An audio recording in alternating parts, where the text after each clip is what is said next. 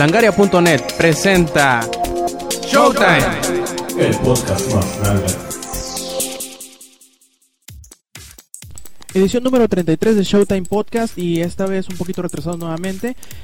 Volvemos con otra emisión de este su podcast favorito de cine, videojuegos y tecnología, en donde hablaremos esta vez de unas pequeñas propuestas que tiene Google para aumentar la velocidad de la red y de unos cuantos casos bastante chuscos en su sección favorita de no puedo creer que lo dijeron o no puedo creer que lo hicieron.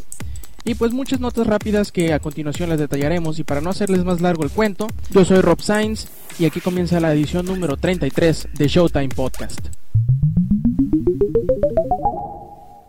Esta semana, como todos sabemos, el lanzamiento del mes fue Call of Duty Modern Warfare 2 y para no dejar la ambición de, bueno, de Activision por obtener carreadas y carreadas de dinero, ha anunciado que para el año 2010 ya tienen planeado sacar otro título más dentro de la saga de Call of Duty.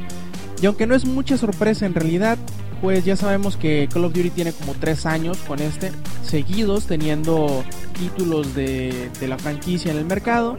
Y no nos extraña que llegue Activision y Bobby Kotick y digan, miren, pues a como nos está yendo bien con Call of Duty, pues el año que entra les tendremos otro título más para que puedan disfrutar y aunque no se ha dicho nada de la pues el argumento que pueda seguir o el, o el marco de histórico que pueda llevar en qué época se va a desarrollar pues muy probablemente el siguiente Call of Duty sea desarrollado nuevamente por estos chicos de Treyarch y sea quizá no tan bueno como los que ha desarrollado Infinity Ward que son los Modern Warfare.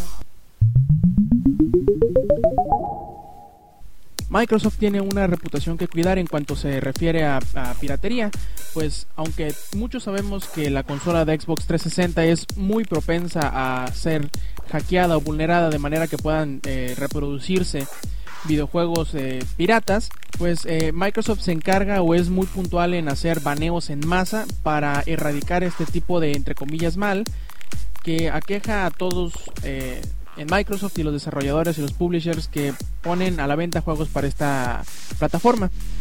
Y el 30 de octubre, antes del de, Día de Brujas, llega Microsoft y banea a una millonada de personas.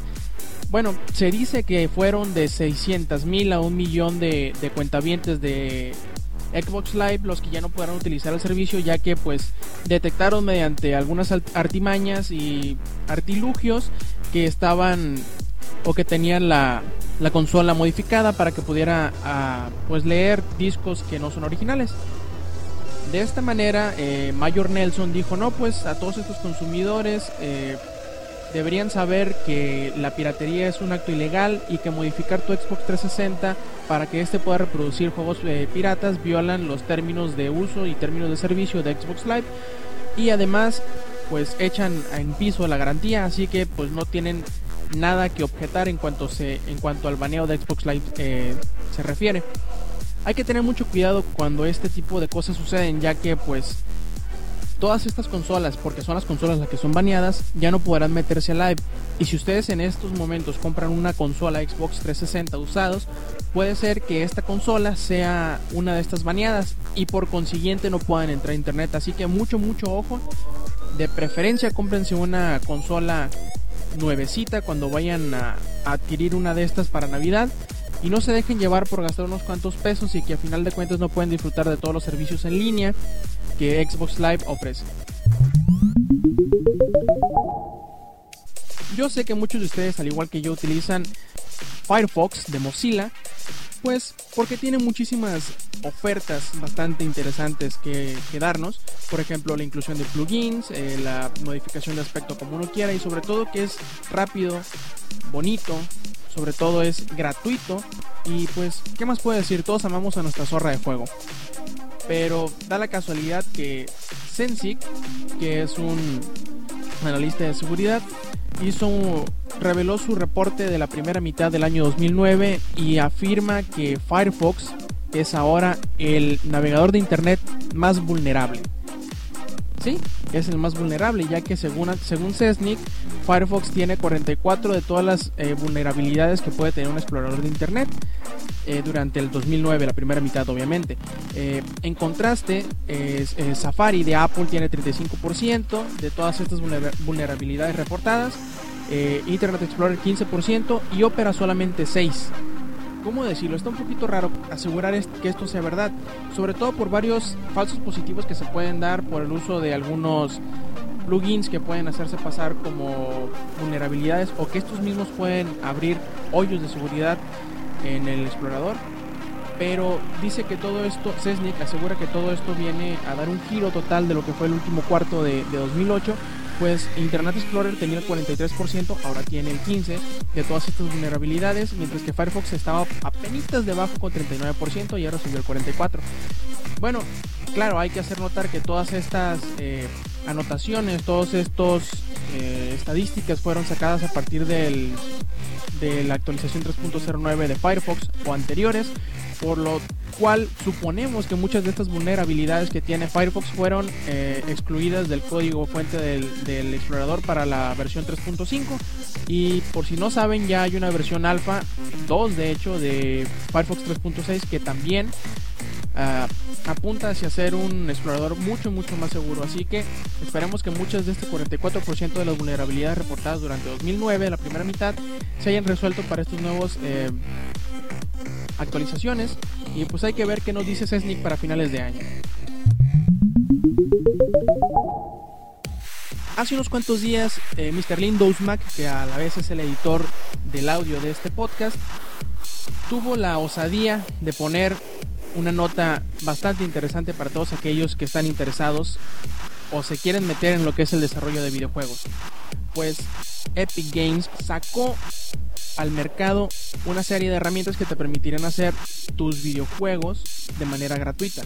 Podrás utilizar este tan llamado Unreal Development Kit o UDK como bien se conoce para hacer tus videojuegos tiene bastantes herramientas para crear los modelos, hacer animaciones, tiene su propio script de, de, lenguaje de programación, sus herramientas para que tú y tus amigos se puedan sentar enfrente de la computadora y crear sus propios videojuegos. Y es totalmente gratis.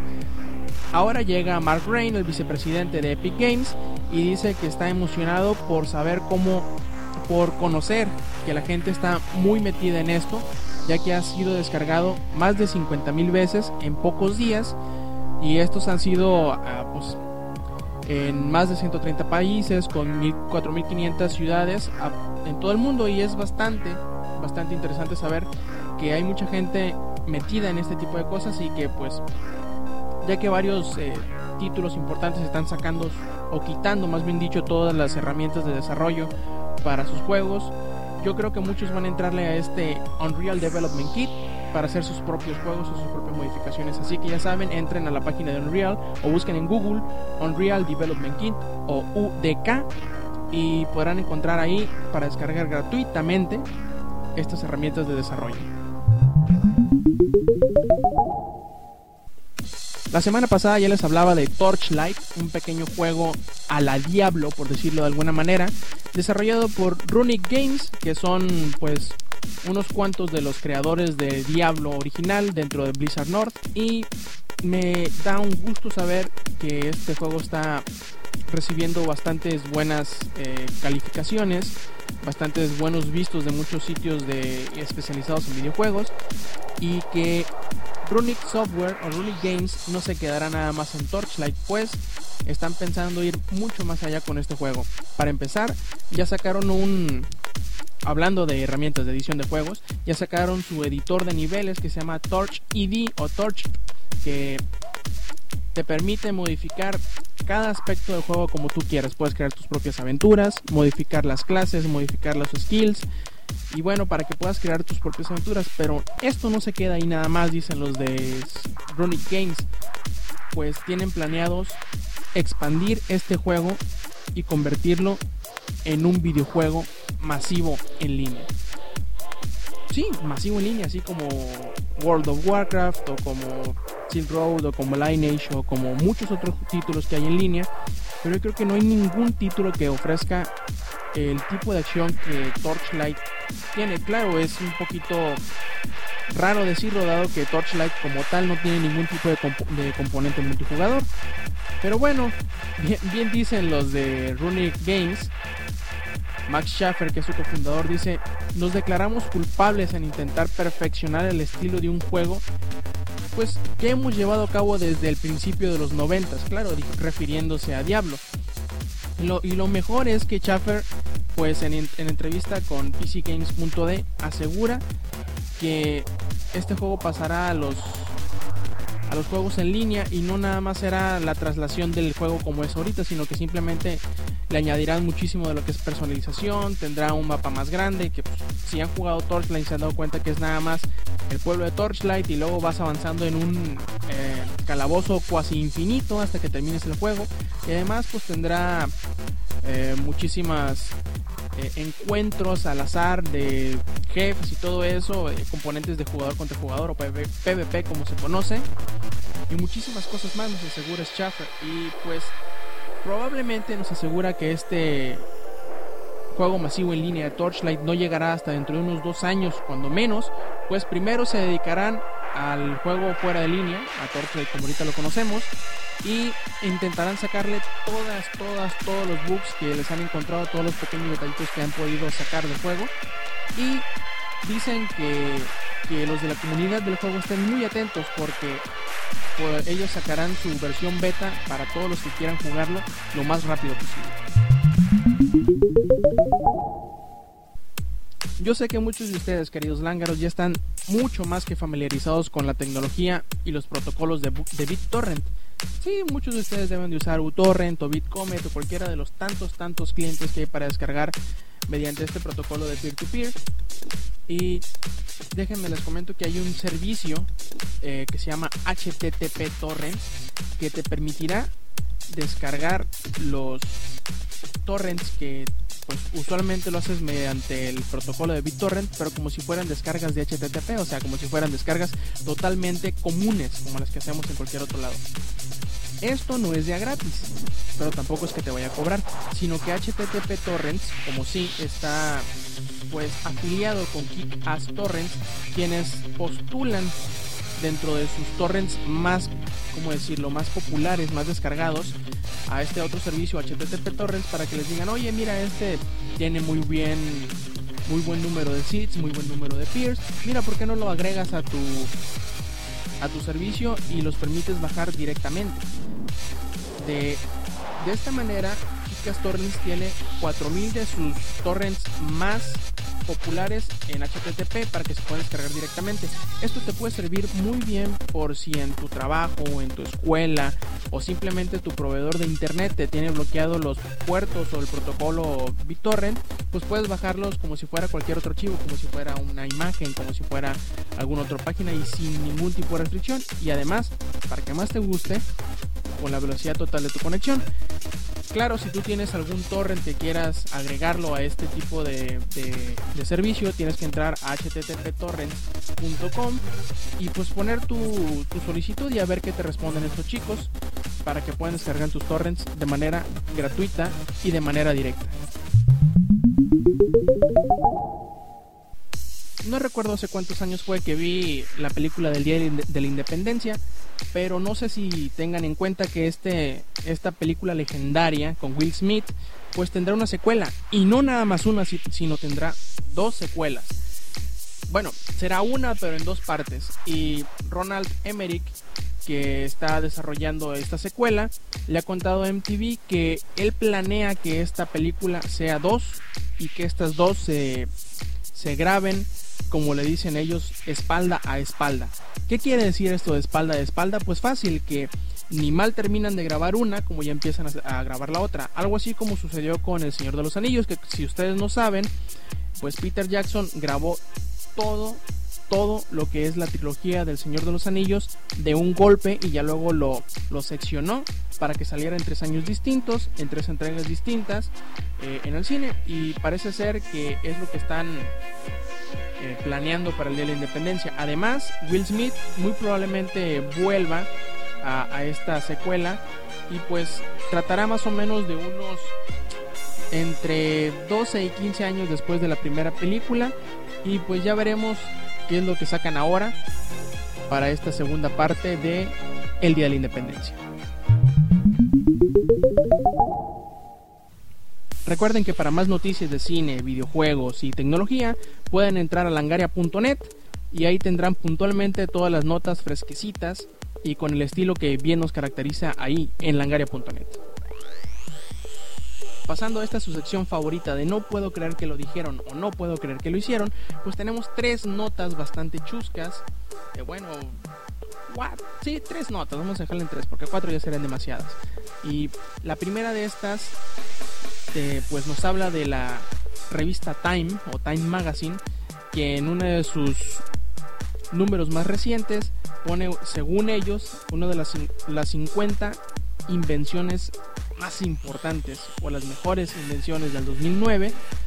Pues bueno, hay muchas cosas, así como la teleportación y pues Project Natal de Mike. ¿Qué? ¿Project Natal? ¿Cómo se les ocurre? ¿Qué? ¿Project Natal? O sea, ¿en serio? Como una de las mejores 50 invenciones de 2009, eso me, deja pensando.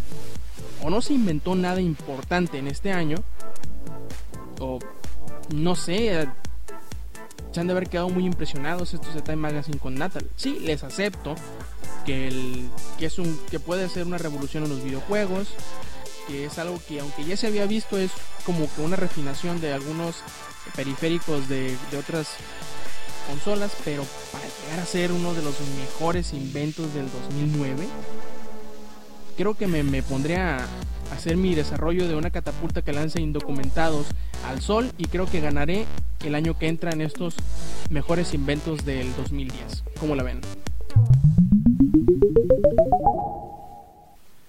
A ver, díganme, ¿qué harían ustedes si se meten a una tienda de GameStop a robar? Pues muchos me dirán, mira, yo me pongo a, yo me llevo todas las televisiones de alta definición, otro me diría, no, pues yo me llevo todas las consolas, otro me diría, no, pues asalto la caja fuerte, etcétera, etcétera, etcétera. Muchos tendríamos, eh, pues, ¿cómo decirlo?, diferentes blancos a cuáles atacar en una tienda de videojuegos y tecnología como es GameStop. Pero pues en Pensilvania, en una en un pueblillo llamado Midvale, pues la respuesta fue otra.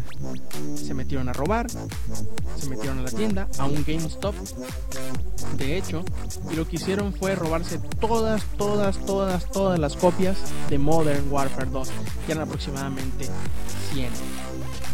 Y bueno, este sujeto pues ya tiene más o menos 6.900 dólares en Modern Warfare, no sé qué demonios vaya a hacer con tantas copias, probablemente las ponga a vender en Craigslist o en eBay o yo que sé, y sacará una buena lana. Ahora viene otro de esos casos en los que tú dices, no manches, ¿a poco sí sucedió? Eh, pues un chamaquillo de 18 años eh, prácticamente le hicieron un, lo que conocemos aquí en México como un secuestro express. Pues a Kyle Jarkowski eh, fue secuestrado, entre comillas, por David Daniels y un compinche que con, man, con, con rifle en mano pues lo obligaron a meterse a su casa, sacar la tarjeta de crédito de sus papás y pues ponerse a comprar con ella. Sí, le dijeron, mira muchacho, con un pistolón en la mano, ¿no? Mira muchacho, vamos a usar esa tarjeta de crédito de tus padres y vamos a ponernos a comprar cosas. Bueno, eh, aparte de todo eso se llevaron así de que joyería y que la madre, ¿no? Y ya llegaron a una tienda pensando o, pretendiendo comprar un, una escopeta. Pero pues para su mala suerte esta tienda de, armas estaba cerrada y le dijeron, bueno muchacho, entonces, ah, pues, compramos un Play 3. Sí, un Play 3. y pues lo hizo, lo único malo es que a este David Daniels y a su compinche los terminaron agarrando. Y desgraciadamente no podrán disfrutar de su PlayStation 3 en casa, dado que pues, fueron suficientemente idiotas como para dejarse capturar después de esto.